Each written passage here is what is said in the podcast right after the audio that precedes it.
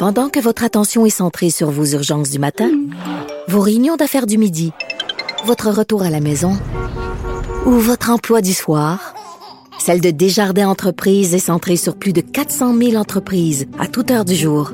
Grâce à notre connaissance des secteurs d'activité et à notre accompagnement spécialisé, nous aidons les entrepreneurs à relever chaque défi pour qu'ils puissent rester centrés sur ce qui compte, le développement de leur entreprise. Il est là, le neuropsychologue Dave Ellenberg, qui critique les standards inadéquats de la nouvelle stratégie nationale du gouvernement Legault sur les commotions cérébrales. Une stratégie qu'il a lui-même passé près de deux ans à élaborer. Bonjour, M. Ellenberg. Oui, bonjour. Premièrement, est-ce que je prononce bien votre nom? Je, Ellenberg. Ellenberg. Parfait. On va, le Excellent. Donc, vous avez travaillé deux ans au projet d'élaboration par le gouvernement du Québec d'un nouveau protocole, on peut dire ça, concernant euh, la gestion des commotions cérébrales. Et là, vous sortez publiquement aujourd'hui pour vous dissocier de cette initiative-là? En, fait, je travaille sur l'ensemble du projet depuis 2014. Donc, à l'époque, c'était la ministre Marie Malavoie du Parti québécois qui est venue me chercher afin de, de présider un groupe de travail sur les commotions cérébrales. De fil en aiguille, on a soumis un rapport qui faisait l'état de la situation, qui faisait l'état des besoins, des recommandations. Après cela, le relais a été pris par le ministre Paul Duc, le fameux ministre Paul Duc, hein, qui, c'est certain qu'il a semé une certaine controverse, mais qui était très, très impliqué dans ce projet-là, très par Quelle était-elle cette situation-là, justement? Il y a eu plusieurs constats, mais le constat principal euh, à l'époque était que les gens sur le terrain ne savaient pas quoi faire, ne savaient pas comment prendre en charge les commotions cérébrales. Euh, on, si on, on, va sur Google, on va sur Internet, on trouve plein de choses et les gens étaient mélangés. Donc, nous avons proposé de mettre sur pied un protocole de gestion des commotions cérébrales qui s'appuie sur la littérature scientifique et les meilleures pratiques dans le domaine. Et donc, euh, le relais a été repris après cela par Monsieur François François Blais encore, qui était ministre aussi, ministre de l'Éducation, qui lui aussi a été très impliqué dans le projet. Monsieur Blais m'appelait à mon bureau pour connaître l'avancement des travaux.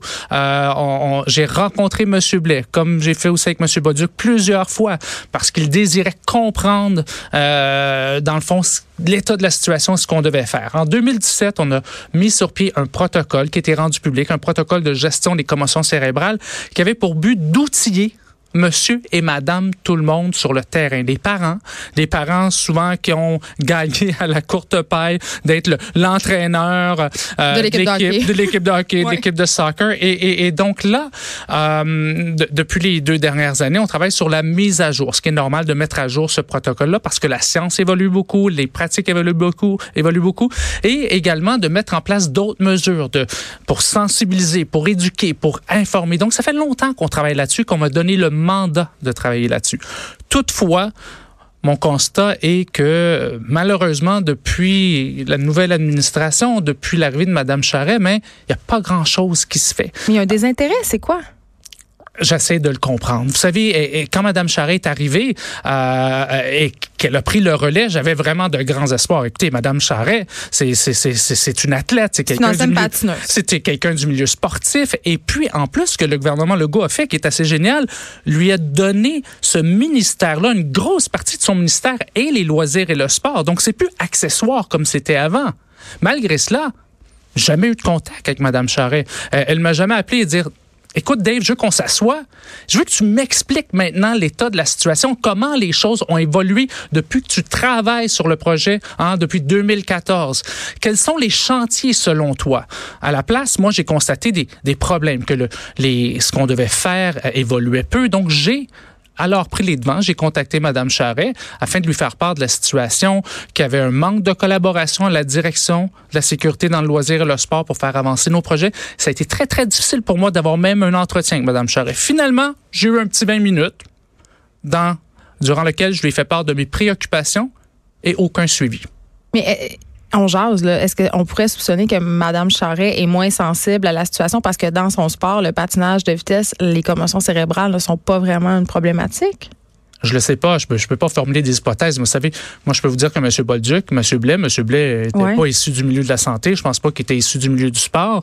Euh, il était issu du milieu de l'éducation. Il était très sensible à la situation. Comme oui, parce dit, que ça a des M. Blais m'appelait à mon bureau pour, pour connaître, pour connaître les avancements. Madame Charret, alors, euh, pour, pour qui j'avais de grands espoirs, m'a montré aucun intérêt. Lorsque je lui ai fait part de mes préoccupations, j'ai eu aucun suivi.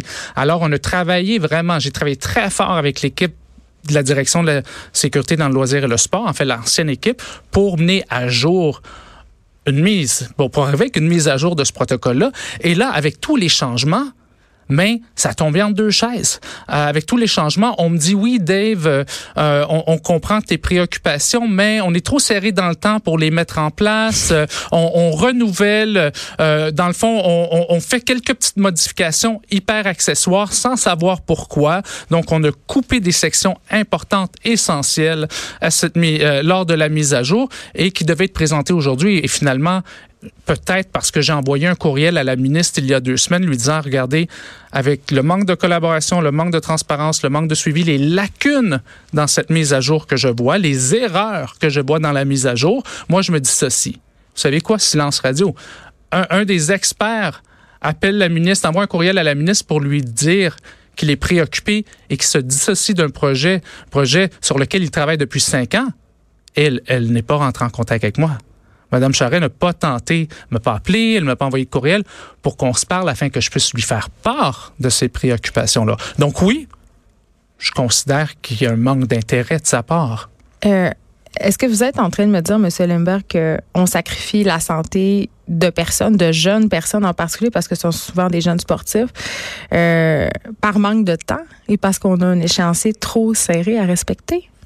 Moi, ce que je vois, c'est qu'il y a des enjeux clairs. Il y a plusieurs chantiers importants depuis le temps qu'on travaille sur le projet.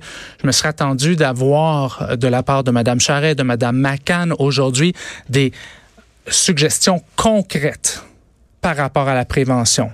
Est-ce qu'on parle de gérer, d'éliminer la violence dans le sport. Vous savez, là, quand on parle de commotion cérébrale, il faut savoir que 50 des commotions cérébrales sont causées par les gestes de violence dans le sport. C'est des études. On parle de hockey. On, parle, de hockey, au soccer, donc les coups sournois. On parle des bagarres et tout cela. Donc, le premier moyen de prévention concret, c'est d'éduquer, de mettre des, aussi des règles claires de tolérance zéro à la violence. Donc, on veut commencer à quelque part. Moi, je peux en proposer des chantiers à Mme Charest. Moins de violence, moins de spectateurs. Je me serais attendu qu'on en parle. Ben, Encore là, j'ai pas eu d'intérêt. Peut-être, je sais pas. C'est vous, vous formulez vos hypothèses. Moi, je vous fais part de, de ma position, de mes positions. Vous savez, c'est un sujet qui me tient grandement à cœur, euh, que je consacre ma vie scientifique euh, là-dessus, ma vie clinique aussi, ma, ma, vie comme parent également, qui, qui est interpellée par ces, ces jeunes enfants. parlons des répercussions d'une commotion cérébrale, parce que ça a des répercussions évidemment pour la personne euh, qui en vit une ou plusieurs, mais ça a des répercussions aussi pour leur entourage à ces gens-là. Écoutez, comme vous dites, il y a plein de répercussions lorsqu'elles sont mal gérées. Et c'est encore le cas aujourd'hui des gens sur le terrain. Il y a tellement un grand roulement que les parents euh, bénévoles, peu importe, les gens autour, arrivent pas à reconnaître les signes, les symptômes. C'est ce que l'ancien protocole version 2017 aidait les gens à faire. Hmm. La version 2019 qui était pour sortir ne faisait plus cela. Donc c'est un recul? Ah oui, un, recul complet. On reculait là, de plusieurs années dans cette nouvelle version qui aurait été proposée. Euh, et, et c'est ce que je faisais part à Madame Charret. Et encore là, j'ai eu aucun signe de vie face à, à, à, cela, aucun signe de sa part. Et donc oui, les répercussions, c'est des jeunes qui peuvent avoir ou développer des troubles d'apprentissage à cause de cela qui aussi, si on accumule des commotions cérébrales, là, on peut arriver et on, cela peut laisser des séquelles. Et c'est ce que M. Ciccone, euh, qui est euh, évidemment député au Parti il libéral, pour en parler.